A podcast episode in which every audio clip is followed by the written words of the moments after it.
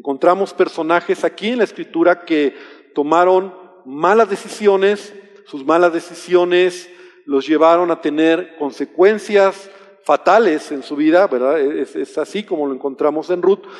Pero estamos viendo dos personajes, ¿verdad? Que sus vidas nos dan una gran enseñanza. Hablamos de Ruth, ¿verdad? Como tal, esta joven moabita. Hablamos de vos, ¿verdad? Este hombre que veíamos la semana pasada algunas características de él, ¿verdad? Como un hombre eh, con varias características muy interesantes, con integridad, eh, era un hombre rico, era un hombre prudente, era un hombre que amaba a Dios, tenía temor de Dios, trataba a la gente a su cargo de una manera muy especial, ¿verdad? Ponía a Dios en primer lugar. Y hoy vamos a leer el capítulo 3 de Ruth. Quiero invitarte que antes de leerlo, espero que ya tengas abierta tu Biblia, vamos a hacer una oración, vamos a pedir a Dios que Él hable a nuestros corazones e cierra tus ojos. Quiero invitarte a que le pidas a Dios y juntos le podamos decir a Él, a nuestro Dios, que Él hable a nuestros corazones. Y Padre, yo quiero rogarte esta tarde, esta noche, que tú nos bendigas. Sabemos que tu palabra es verdad y en ella encontramos sabiduría. Señor, que ella sea la que hable a cada vida, que podamos tener un corazón receptivo, que podamos tener un corazón eh, dispuesto para aprender tu palabra. Te pido, Señor, que tú me utilices, me ayudes, Señor, en todas las ideas y los pensamientos que has puesto en mi corazón, Padre, al estudiar este, este capítulo, lo que hoy vamos a hablar, Señor, y que seas tú el que sigas edificando nuestras vidas en el nombre de Jesús. Amén y amén. Capítulo 3 de Ruth, entonces voy a leer yo voz alta todo el capítulo. Quiero pedirte que me sigas con tu vista. Dice, después le dijo su suegra, Noemí, hija mía, ¿no he de buscar hogar para ti, para que te vaya bien? ¿No es vos nuestro pariente con cuyas criadas tú has estado? He aquí que él avienta este noche, esta noche la parva de las, de las cebadas, te lavarás pues y te ungirás, vistiéndote tus vestidos, irás a la era, mas no te darás a conocer al varón hasta que él haya acabado de comer y de beber. Y cuando él se acueste, notarás el lugar donde se acuesta, e irás y descubrirás sus pies y te acostarás allí, y él te dirá lo que hayas de hacer. vamos a ir viendo y escuchando, eh, poniendo atención lo que estamos leyendo, ¿verdad? Lo que Noemí le pide a Ruth. Y ella respondió, haré todo lo que tú me mandes. Descendió pues a la era e hizo todo lo que su suegra le había mandado. Y cuando vos hubo comido y bebido, y su corazón estuvo contento, se retiró a dormir a un lado del montón. Entonces ella vino, calladamente y le descubrió los pies y se acostó. Y aconteció que a la medianoche se estremeció aquel hombre y se volvió y aquí una mujer estaba acostada a sus pies. Entonces él dijo, ¿quién eres? Y ella respondió, yo soy Ruth, tu sierva. Extiende el borde de tu capa sobre tu sierva, por cuanto tú eres pariente cercano. Y él dijo, bendita seas tú de Jehová, hija mía, has hecho mejor tu postrera bondad que la primera no yendo en busca de los jóvenes, sean pobres o ricos. Ahora pues, no temas, hija mía, yo haré contigo lo que tú digas, pues toda la gente de mi pueblo sabe que tú eres mujer virtuosa.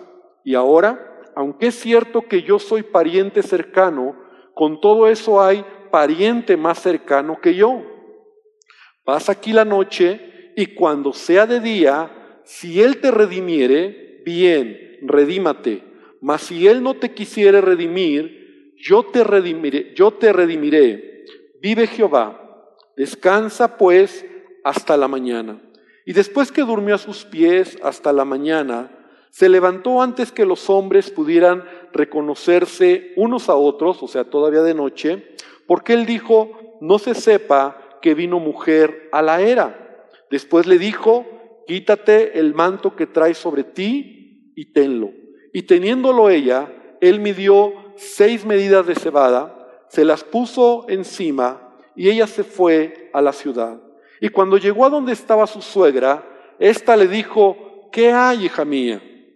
Y le contó ella todo lo que, todo lo que con aquel varón le había acontecido. Y dijo, estas seis medidas de cebada me dio, diciéndome, a fin de que no vayas a tu suegra con las manos vacías. Entonces Noemí dijo, espérate, hija mía, hasta que sepas cómo se resuelve el asunto, porque aquel hombre no descansará hasta que concluya el asunto hoy. Amén. Entonces, avanzando sobre esta historia, yo quiero hoy decirte que, hablando acerca de las decisiones, es necesario renovar nuestra mente para tomar las mejores decisiones en nuestra vida. Y eso lo quiero repetir. Es necesario renovar nuestra mente para tomar las mejores decisiones en nuestra vida. Porque de nada sirve, ¿verdad? Todo lo que nosotros podemos escuchar de la palabra de Dios si la palabra de Dios no renueva nuestra mente. Yo tengo que estar dispuesto a permitir que sea el Espíritu Santo, pero que mi mente sea renovada. Porque si no renuevo mi mente, yo seguiré tomando las mismas malas decisiones o decisiones que están en contra de la palabra del Señor, ¿verdad? En esta historia, en este capítulo, capítulo 3, el tiempo de la cosecha, ¿verdad? Aparentemente eh, ya estaba terminando. Recordemos que Ruth, ¿verdad? Había ido en el tiempo de la cosecha, ¿verdad? Y era costumbre, ¿verdad? Que, eh, bueno, que Ruth estuvo trabajando en el campo de voz y seguramente en este tiempo, la Biblia no nos dice cuánto tiempo pasó, pero yo creo que ahí ellos se pudieron conocer a lo mejor como personas, vos la veía, ella miraba a vos, ¿verdad? Pero la realidad es que nunca hubo nada. Hablábamos la semana pasada de cómo vos era un hombre íntegro, ¿verdad? Siempre respetó a Ruth. Fue un hombre que cuidaba, ¿verdad? Su manera de vivir. Y la primera razón por la que nosotros vemos que no había una intención de relación entre Ruth y vos era porque Ruth había decidido vivir con su suegra, ¿verdad? Leíamos cómo ella había dicho que había decidido cuidarla aún en su vejez, ¿verdad? Atenderla, ver por ella. Recordemos que Ruth era una mujer moabita y ella no pasaba en su mente este asunto de casarse con vos, ¿verdad? No, no, no se ve en ningún momento que ella tuviera una intención, y menos como vamos a ver cómo sucedió la circunstancia, porque todo lo que vamos a, ver, hoy vamos a aprender, era una práctica del pueblo de Israel, ¿verdad? Que se establecía en la ley de Moisés y Ruth como moabita, pues no tenía esta costumbre, esta manera de cómo se da esta, esta unión.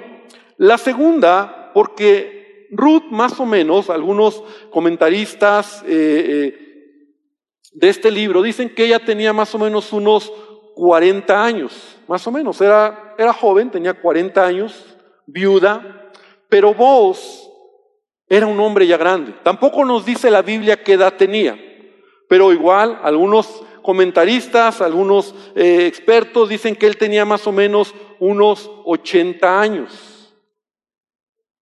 Es interesante, o sea, la edad era un punto interesante ahí. Ahora, ¿por qué nosotros creemos que, o por qué podemos extraer esto? Porque en el versículo 10, fíjate lo que vos le dice a Ruth. Bendita seas tú, has hecho mejor tu postrera bondad que la primera, no yendo en busca de los jóvenes. O sea, no yendo en busca de más, de hombres, ¿verdad? Más jóvenes, fueran ricos o pobres, ¿verdad? Esto denota que de alguna manera vos no era tan joven, ¿verdad? No era tan chavo en la misma edad de Ruth, ¿verdad? Ahora, lo primero que quiero retomar, porque hemos visto muchas características de Ruth, ¿verdad? Como una mujer virtuosa, que así lo menciona vos, ¿verdad? Ruth es una mujer virtuosa, una mujer con muy buenas eh, características en su vida de carácter, de, de, de, de una mujer que honraba a Dios, pero lo que quiero resaltar es que aquí, en este pasaje, nuevamente vemos la respuesta de Ruth hacia Noemí. Porque ¿quién toma la iniciativa de lo que se tiene que hacer? Noemí. Si tú viste conmigo con atención, dice que Noemí le dijo a Ruth, hija mía, estoy pensando que es momento, es tiempo de buscar un hogar para ti. Y mira la respuesta de Ruth en el versículo 5. Ella dice, haré todo lo que tú me mandes. Hace unos minutos entonábamos estos cantos de obediencia. ¿Verdad qué interesante? Te obedeceré. La pregunta es, ¿hasta dónde es nuestra obediencia? A Dios, por supuesto, pero también a las personas que Dios ha puesto sobre nuestra vida. Porque no solamente la iniciativa de este matrimonio fue de Noemí, sino que le dice lo que tiene que hacer, algo que parece extraño. Yo no sé qué hubieras hecho tú, yo no sé qué hubieras, cómo hubiéramos reaccionado nosotros ante una propuesta de su suegra en donde le dice, a ver, Ruth, yo creo que tú tienes ya que casarte, yo creo que vos es el mejor partido para ti. Y quiero que hagas esto. Quiero que vayas en la noche y te acuestes a sus pies. Y ve el corazón de Ruth. Ahora, ahorita vamos a explicar toda esta, toda esta práctica, ¿verdad? Eh, porque no es como una idea de Noemí, pero, pero aquí el punto es cómo Ruth nuevamente resalta en sus palabras lo que hay en el corazón. Es una joven, una mujer obediente. Y te voy a decir aquí algo acerca de la obediencia. La obediencia realmente es obediencia cuando a veces no tienes que hacer lo que no te gusta lo que no quieres. Es como un hijo, ¿verdad? Cuando tienes que obedecer, hijos, obedecer a vuestros padres. ¿En qué momento se aplica este asunto? Cuando tú no lo quieres hacer. Porque entonces no sería obediencia. ¿Así me explico lo que quiero transmitir? Ruth es una mujer y veíamos como una de las características de ella obediente. Ahora, era costumbre en Israel que los padres, ¿verdad? Eh, en este caso arreglaran o, fueran parte del matrimonio, arreglaran el matrimonio de sus hijos. No te me asustes, pero esta era una costumbre, ¿verdad? Esto era algo que encontramos en la Biblia. Ven conmigo a Génesis rápidamente, de capítulo 24, versículo 1 al 4, encontramos a un hombre, Abraham, como él asume la responsabilidad como padre de conseguir esposa para su hijo Isaac. Génesis 24 del 1 al 4 dijo, Abraham ya era un hombre muy anciano y el Señor lo había bendecido en todo. Cierto día, Abraham le dijo a su siervo más antiguo, estoy leyendo la, la traducción viviente, el hombre que estaba a cargo de su casa, le dijo, haz un juramento poniendo tu mano debajo de mi muslo y jura por el Señor Dios del cielo y de la tierra que no dejarás que mi hijo se case con una de estas mujeres cananeas. En cambio vuelve a mi tierra natal, donde están mis parientes, y encuentra allí una esposa para mi hijo Isaac. ¿Quién es el que toma la iniciativa? El padre. El padre toma la iniciativa para que su hijo se case. El padre es el que dice, en este caso Abraham dice, no quiero que mi hijo se case con mujeres de esta región, ¿verdad? Sino gente que es de mi familia, de gente que tiene temor y quiero que vayas y que tú busques a una mujer. Ahora, aquí vamos a ir viendo algunos puntos bien interesantes, ¿verdad? Porque este es un principio de una buena decisión. O sea, papá, mamá. Y aquí hablo a los padres y a las madres.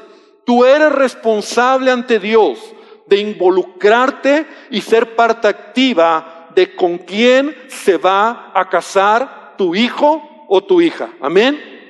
Este es un punto que debemos de entender, ¿verdad? Porque mira, hablando sobre este tema, y no me voy a meter muy profundamente este tema de noviazgo, ¿verdad? ¿Qué dice la Biblia? Ahora, porque muchos dicen, ah, bueno, pastor, pero entonces, ¿qué me está tratando de decir? ¿Que mi papá va a escogerme a mi esposa?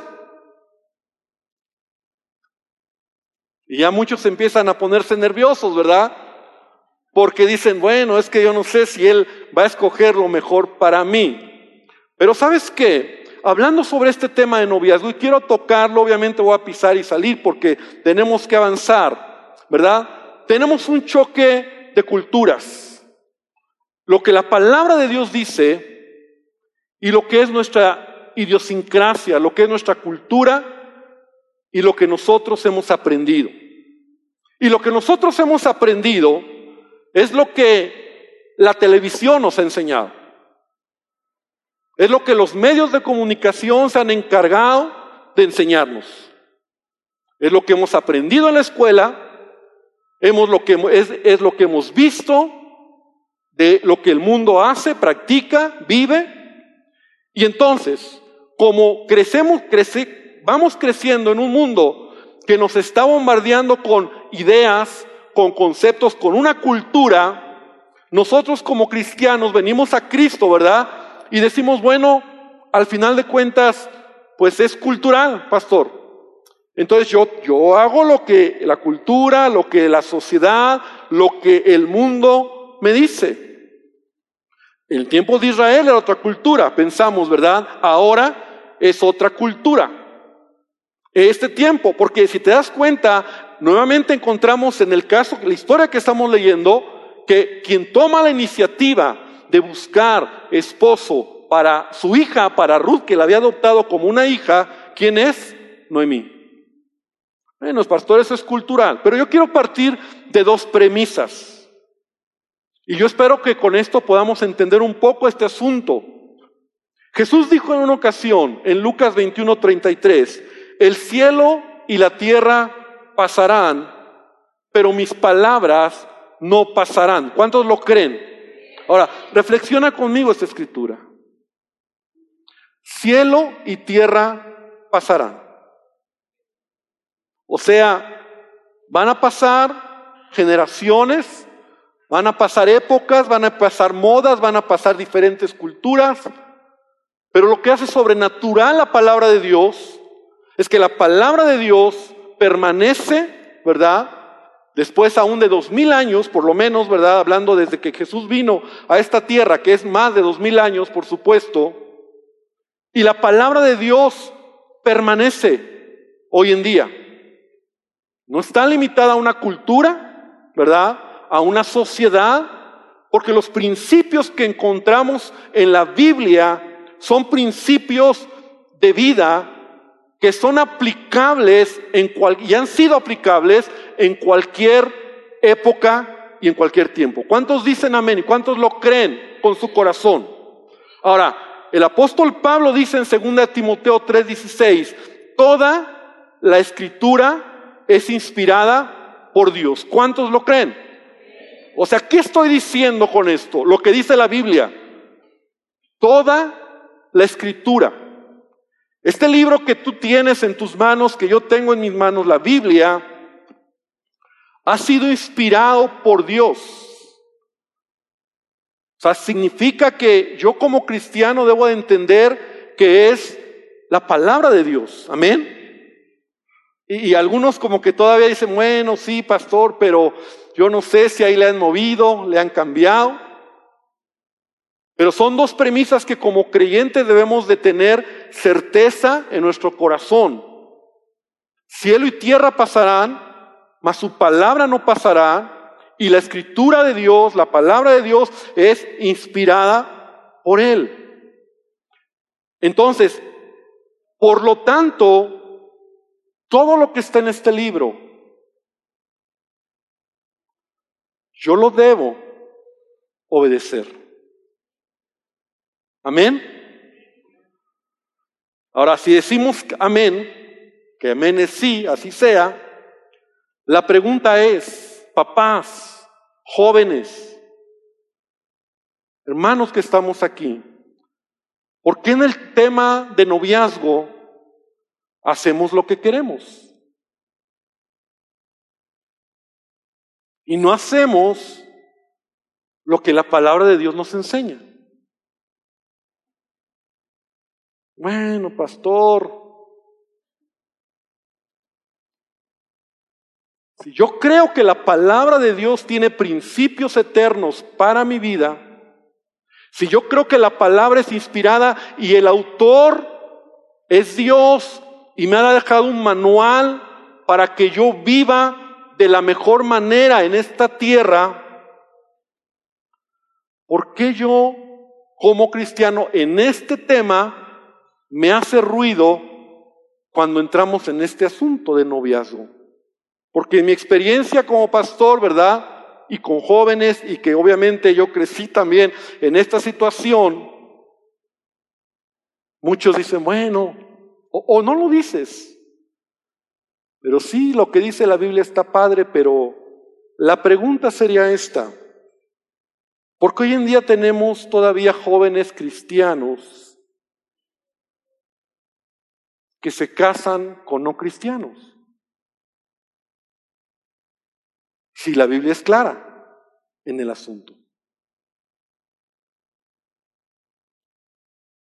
Bueno, pastores,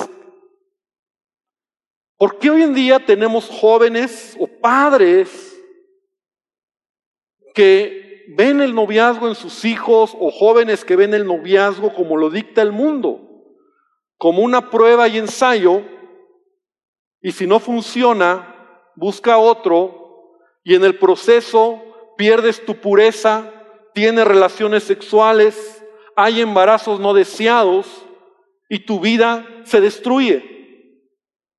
Porque así vive el mundo. Y yo puedo entender que el mundo así, así vive, la corriente de este mundo, pero la Biblia me enseña principios que yo debiera de manejar, valorar. Otro punto, ¿Por qué tenemos cristianos jóvenes que se casan en desobediencia a los padres? No lo entiendo. Si decimos, te obedeceré. Porque si la palabra de Dios es la palabra de Dios, hay mucho para entender lo que la palabra o lo que puedo extraer de lo que es la obediencia a Dios, a los padres. ¿Por qué tenemos hoy en día entonces padres pasivos que en este tema, verdad? Porque la cultura nos ha hecho creer, tú no te metas. Y el hijo te dice, tú no te metas, tú ya hiciste tu vida, yo déjame hacer mi vida. Y entonces los padres a veces se hacen a un lado y dicen, bueno, pues es que sí, la verdad yo hice de mi vida un relajo. Entonces ¿quién soy para decirle a mi hijo lo que tiene que hacer? Pero la Biblia no me enseña eso. Estamos viendo por lo menos ahorita que los padres, o encontramos, los padres son responsables de tomar iniciativa y ser parte de esto. Hoy en día el mundo está mal en este asunto. Tenemos noviazgos de adolescentes, porque el mundo obviamente esto enseña. Y basta que tú vayas a la, a la, a la primaria, o sea, la secundaria es normal. Porque la televisión lo enseña. Entonces, tú como papá dices, bueno, pues, y, y, hay padres cristianos que le dicen al hijo, bueno, hijito, nada más casi, casi le dicen, pórtate bien, ¿no? Te echo la bendición, pórtate bien, por favor, y cuídate. Cuando somos responsables, ahora, en la Biblia encontramos principios sobre este asunto, ¿verdad? Y como te decía, no podemos nosotros ahorita eh, eh, eh, profundizar en los principios, pero vemos aquí, regresando a la historia de Ruth, que es Noemí quien toma la iniciativa para tomar, para iniciar el proceso de matrimonio, y es Ruth que se convierte en una mujer obediente a su autoridad y va a hacer lo que Noemí le pide. Y cuando en la vida cristiana se conjuga la obediencia a la palabra de Dios, la obediencia a tus autoridades, ¿verdad? Y la sensibilidad de la dirección de Dios para hacer o para unirte en matrimonio con alguien, vas a ver la bendición de Dios en tu vida. Lo voy a repetir. Cuando en tu vida se conjuga la obediencia a la palabra de Dios, la obediencia a tus autoridades, que en este caso son tus padres, que jóvenes, tu padre, tu madre, tienen que ser parte activa de esta situación y se conjuga la, la dirección del Espíritu Santo en este proceso, vas a ver la bendición de Dios en tu vida. Pero hoy en día encuentro que hay creyentes o a veces hay cristianos que aún han fracasado en relaciones matrimoniales o de noviazgo porque no hay obediencia a la palabra, no hay obediencia a los padres y menos hay sensibilidad al Espíritu Santo para que dirija tu vida. Amén. Entonces, esto es algo muy importante. Padres involucrados con Dios, involucrados a, oír la voz de Dios. Su voz vale mucho. Hijos obedientes, sensibles a Dios, para que esto realmente funcione en tu vida. Pero pesa más la cultura en la que vivimos, la sociedad, el mundo en el que vivimos. Estamos tan bombardeados, ¿verdad? De basura de, de, televisión, de telenovelas, de programas, de, cosas que nos bombardea el mundo y entonces nos hace un shock. Por eso, por eso empecé diciéndote, para tomar buenas decisiones es necesario renovar tu mente. Y yo recuerdo en mi vida, cuando yo entendí este principio, y lo he platicado en otras ocasiones, el principio de guardarme para esperar en que Dios iba a darme a la persona que yo, con la que yo me iba a casar. Y yo lo creí y yo lo viví. No te estoy predicando algo que yo no he vivido. Ahora, ¿no es fácil? No lo es, pero se puede. Y tú tienes que entender que Dios es fiel y Dios es bueno. Jesús mismo dijo, hablando acerca de la oración y hablando acerca del carácter de Dios, ¿verdad? ¿Qué padre de ustedes que a su, o, que, que su hijo le pide pan, le va a dar una serpiente a cambio? Entonces, cuando tú realmente eres sensible a la voz de Dios y obedeces lo que Dios quiere, Él te va a bendecir, porque Él te quiere bendecir. Amén.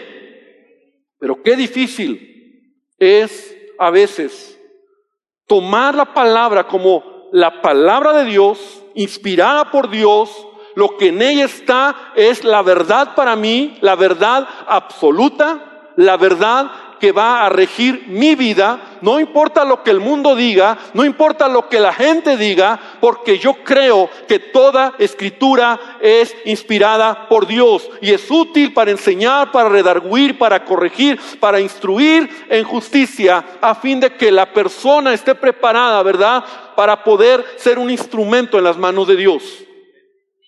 Y de eso que acabo de decir, a, vivirlo, es donde viene el choque a veces en nuestra vida cristiana, en las decisiones que tomamos, y por eso nos estrellamos. Y ya siento que ya dediqué mucho tiempo en este asunto, ¿verdad? Pero voy a avanzar. Porque aunque es raro lo que le pide Noemí a Ruth, es raro. Lo que le dice, si pudiste atención, parece un poco raro, pero te quiero explicar brevemente qué es lo que sucedió. En la ley de Moisés existía una, una ley, valga la redundancia, que se llamaba la ley del pariente redentor, la ley del Goel, así se llamaba, del Goel o pariente redentor. Goel es una palabra hebrea que significa el pariente cercano o redentor, o también significa alguien que redime, que recibe o que compra de nuevo. Esta era una ley que nos resulta muy extraña para nosotros, porque hoy en día no disponemos de ninguna legislación, ¿verdad?, eh, eh, en nuestra sociedad o, incluso, bueno, en, al menos en la cultura occidental, que corresponda con esta ley. No existe, de hecho, ¿verdad? Entonces, la ley del pariente redentor es un poco extraño. No sé, a lo mejor tú no lo has oído, primera vez que lo estás escuchando. Eh, y vamos a aprender, ¿verdad? Cómo Noemí usó esta ley para bendecir a Ruth. Esta ley del Goel, del, pariente más cercano, del pariente más cercano redentor, era muy importante o Dios la estableció para traer equilibrio en la sociedad en Israel y evitar desproporciones en lo que se refiere a la riqueza y a la pobreza. Y ahorita lo vamos a avanzar. ¿verdad? La esencia de esta ley era la misericordia en la familia y la posteridad en la familia. Dios en la ley, cuando hablo de la ley hablo del Antiguo Testamento, Deuteronomio, ¿verdad? Está ahí, Levítico, en la ley que da al pueblo de Israel, está muy claro esta ley. Porque para Dios y para el israelita hay dos cosas muy importantes que tenían que preservar era la tierra y el nombre. Y de hecho, eso es lo que ha mantenido a Israel hoy como nación. La piensa conmigo, para el pueblo de Israel lo más importante era preservar la tierra, o sea, la tierra, el territorio, hablo del lugar que Dios les había dado, preservarlo en generaciones y el nombre también. Y esa es la razón incluso porque hoy en día los, el pueblo de Israel ha regresado a Israel. Y, y hoy en día el pueblo de Israel está tan enfocado en las genealogías. Y tú ves en la Biblia genealogías y territorio. Porque esas son dos cosas importantes para la nación, para el israelita. Tierra porque Dios me ha dado una tierra, pero también Dios me ha dado un hombre. Entonces, esta ley, la ley del pariente redentor, la ley del Goel, pretendía preservar tierra y nombre. Entonces, esta ley tenía cuatro, cuatro cosas fundamentales.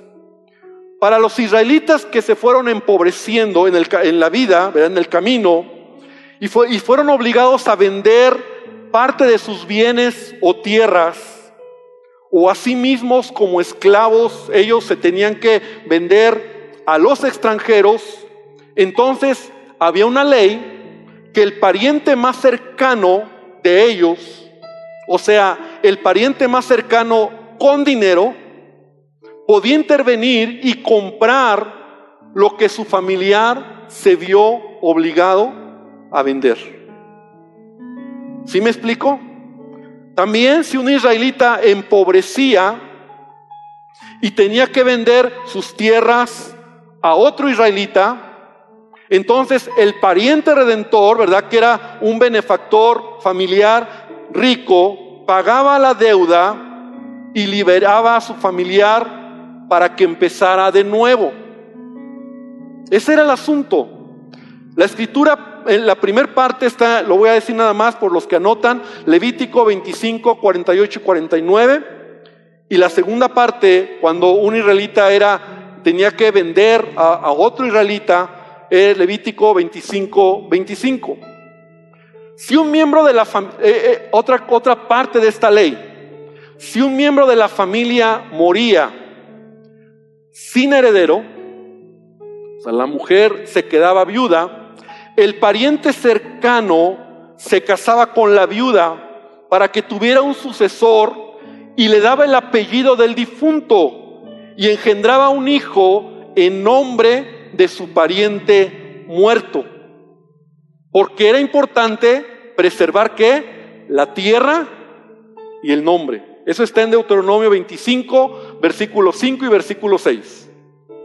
Y también, parte de toda esta ley, cuando un israelita era asesinado con ventaja o sea, una muerte de un asesinato con ventaja, el pariente cercano, fíjate qué interesante, podía vengar la sangre de su familiar.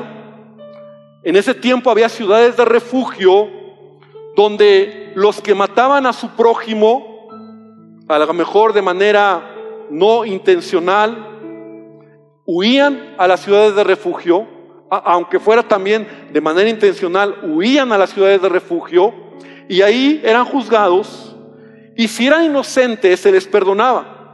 Pero si eran culpables, ¿verdad?, haber matado con alevosía y ventaja a alguien, el familiar más cercano, ¿verdad?, también podía vengar la sangre de su familiar. En el principio ojo por ojo, diente por diente, y él era responsable, fíjate qué grueso, de matarlo. Ojo por ojo.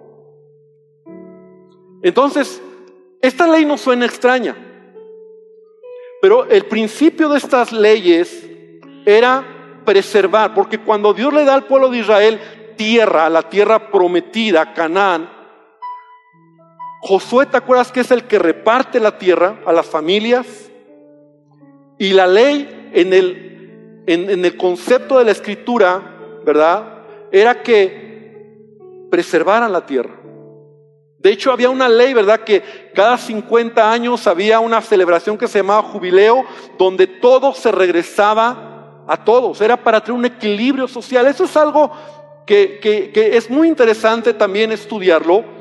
Pero entonces Noemí toma esta ley y entonces ella dice, hay un pariente redentor. Ahora vamos a encontrar en esta historia de Ruth dos redenciones de parte de vos, de la tierra y del apellido. Entonces, el pariente rico, y eso trae equilibrio, mira, a lo mejor no suena tan raro, pero a, a muchos, en muchas familias pasa, ¿verdad? El pariente rico y el pobre pobre y cada quien. Pero ¿qué pasa si hubiera una sensibilidad? Claro que eso es algo que lo lees y, nunca lo hemos visto. Pero en la sabiduría de Dios era traer equilibrio. Yo te ayudo, eres mi familia y se te da una nueva oportunidad. Y preservo la tierra y preservo el nombre.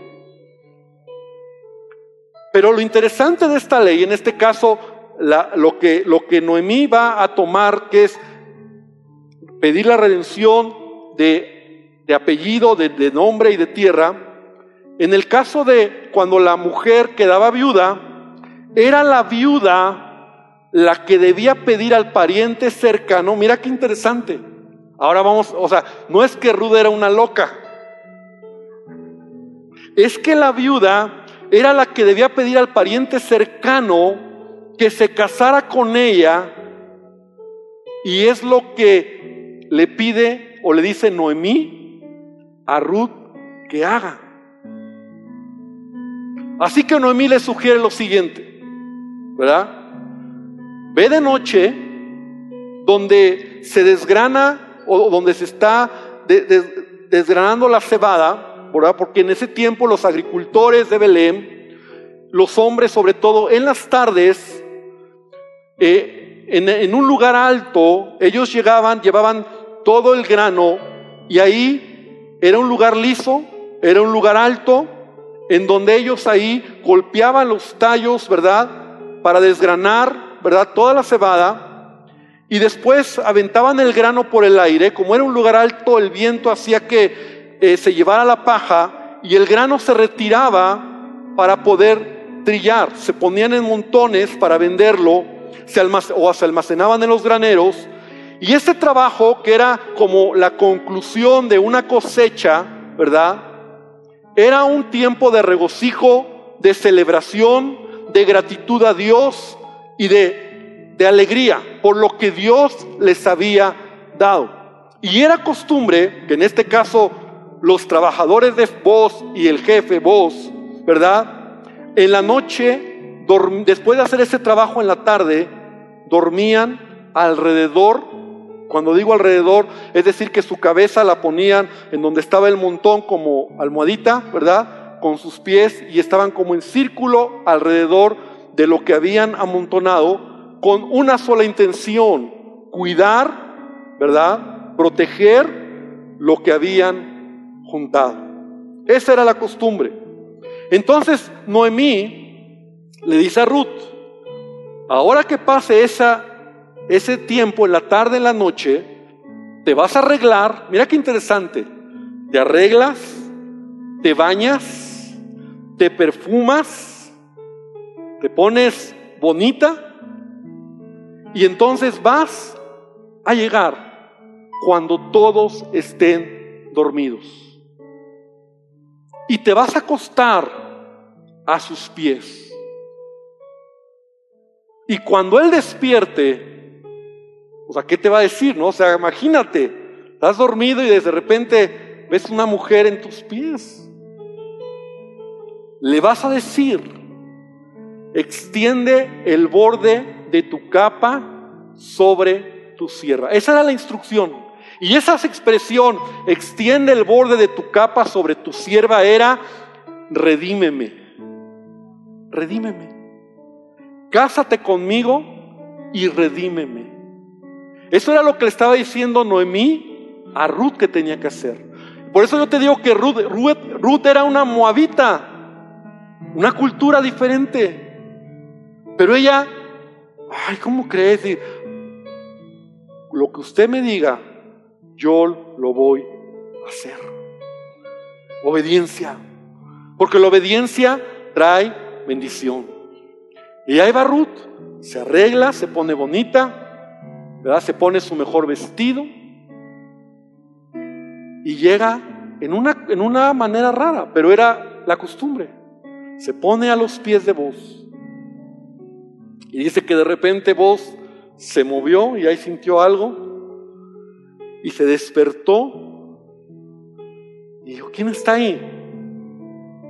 Y entonces le dijo, soy Ruth. Y lo único que le dijo fue, lo único que le dijo fue, extiende el borde de tu capa sobre tu sierra. Ahora, vos sabía lo que le estaba diciendo. Pero recuerda, esta ley, quien tenía que tomar la iniciativa era la viuda. Pero yo creo que vos se le quemaban las habas, pero él no podía hacer nada. Y te voy a decir por qué. Porque él no podía tomar la iniciativa. Pero él era un hombre de negocios. Él era un hombre rico. Él era un hombre que, yo no sé, esos hombres que tienen todo calculado. ¿Y sabes qué? Ya había hecho su tarea vos. ¿O no? Ya tenía su tarea lista. Porque él ya sabía. ¿Cómo sabía? Porque él ya había hecho su tarea. Sí, Ruth. Yo te quiero redimir.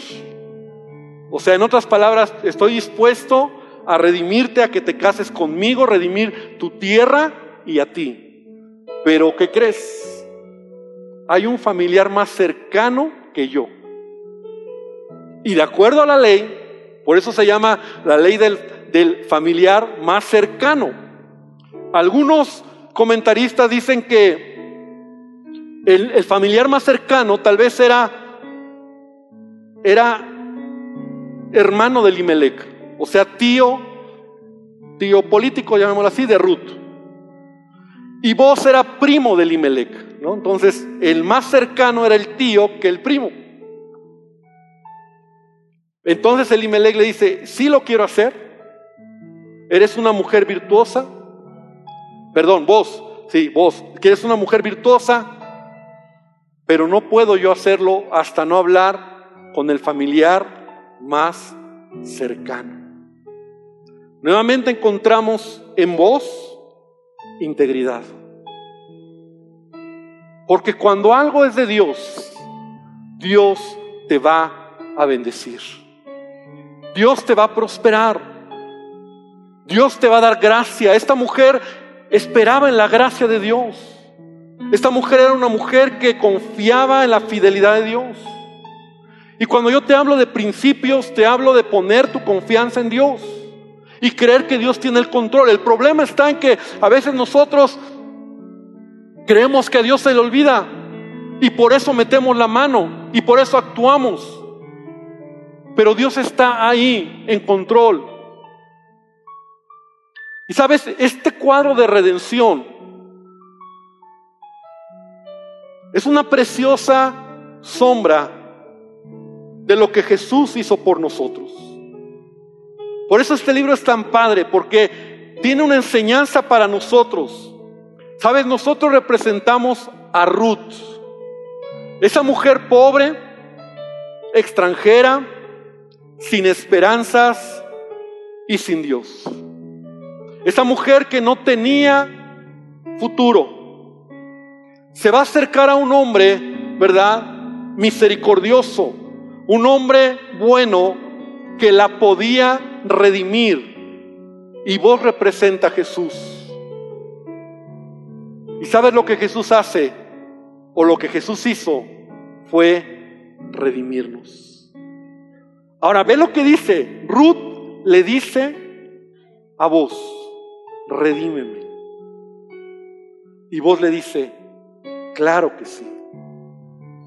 La Biblia dice que el que cree en Jesús y el que le cree a Jesús y lo reconoce como Señor y Salvador, ¿qué va a pasar? Es salvo. Cuando tú reconoces que necesitas de un redentor, puedes, recibir sobre tu vida redención. Porque sabes que Jesús es ese familiar más cercano. Porque Jesús siendo Dios se hizo hombre y habitó entre nosotros, se hizo hombre para que como hombre muriera por nosotros. Y entonces vos simboliza, ¿verdad? En donde ahora, porque ya estamos por terminar, Vos finalmente vamos a ver cómo redime a Ruth, cambia su pasado oscuro, lleno de circunstancias difíciles, tristezas, temores, y ahora cambia a una posición diferente. La Biblia dice, y con esto termino, abre tu Biblia en Efesios 2, versículo 1 al versículo 5.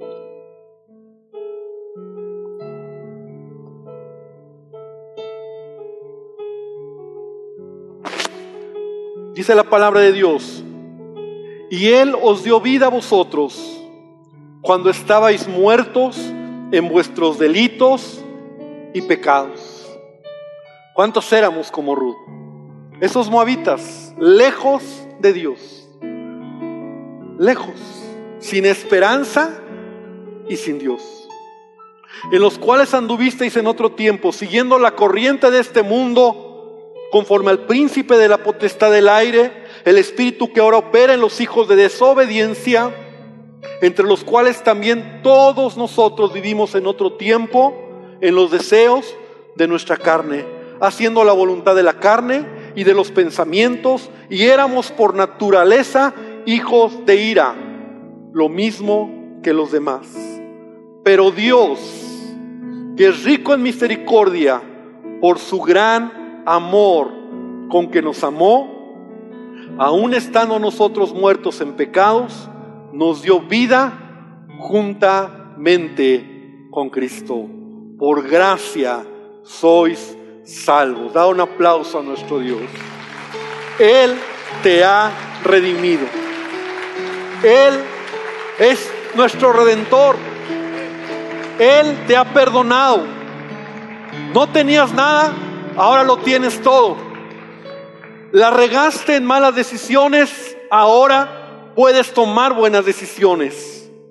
Tu vida no tenía esperanza, ahora hay esperanza. Y sabes, nos queda solo el último capítulo, donde Ruth finalmente esta historia tan hermosa encuentra la bendición de Dios. Porque cuando tú haces la voluntad de Dios en tu vida, Dios te bendice. Quiero invitarte a que inclines tu cabeza. Y yo quiero invitarte esta tarde para que tú le digas a Dios, Señor, renueva mi mente. Porque la palabra solamente escuchada, sin que renueve nuestro corazón y nuestra mente, de nada sirve. De nada me sirve saber lo que tengo que hacer si no lo hago.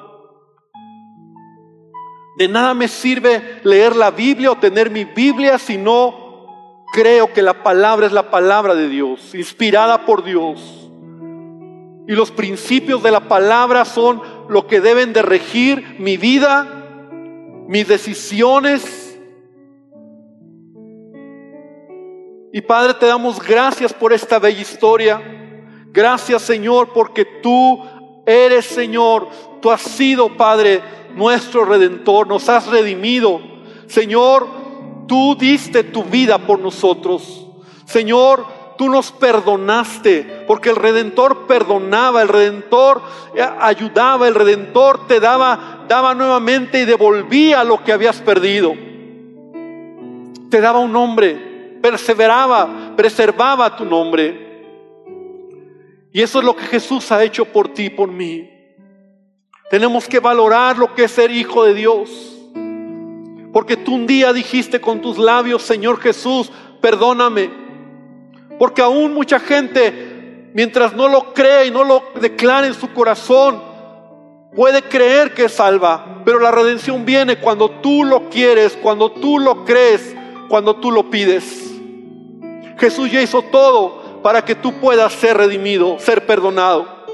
Y si hay alguien esta noche que nunca ha dado su vida a Jesús, hoy yo te invito para que tú le digas a Jesús, así como Ruth le dijo a vos, redímeme, extiende tu manto sobre mí. Y Él quiere cubrirte, Él quiere perdonarte, Él quiere darte una nueva vida, Él quiere cambiarte.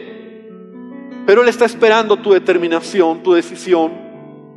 Y si tú nunca has recibido a Jesús, dile hoy, Señor Jesús, te pido que tú cambies mi vida. Perdóname por todo pecado. Y créeme, Él, así como vos, te va a decir, yo te he estado esperando. Yo he mirado tu caminar, yo he mirado tu, tu tristeza, tu dolor, yo he mirado tus temores, yo he mirado que has caminado lejos de mí, pero hoy yo te digo, acércate. Y Padre, que cada uno de nosotros podamos entender lo hermoso que es ser redimidos por ti. Esta palabra tiene sentido ahora. Somos redimidos, Señor. Tú nos has redimido, tú nos has perdonado. Y te pido que nos bendigas, que nos ayudes a tomar decisiones de acuerdo a tu palabra. Renueva nuestra mente. Este mundo da tanta basura y muestra tantas cosas que a veces, Señor, creemos que es lo correcto. Renueva nuestra mente. Te doy gracias esta noche y te pido ahora que tú nos bendigas, que nos lleves con bien a nuestros hogares. Hermano, que el Señor te bendiga y que su paz y su gracia sea sobre tu vida en todo lo que hagas. Gracias te damos, Padre. Amén y amén, Señor. Amén. Gloria al Señor.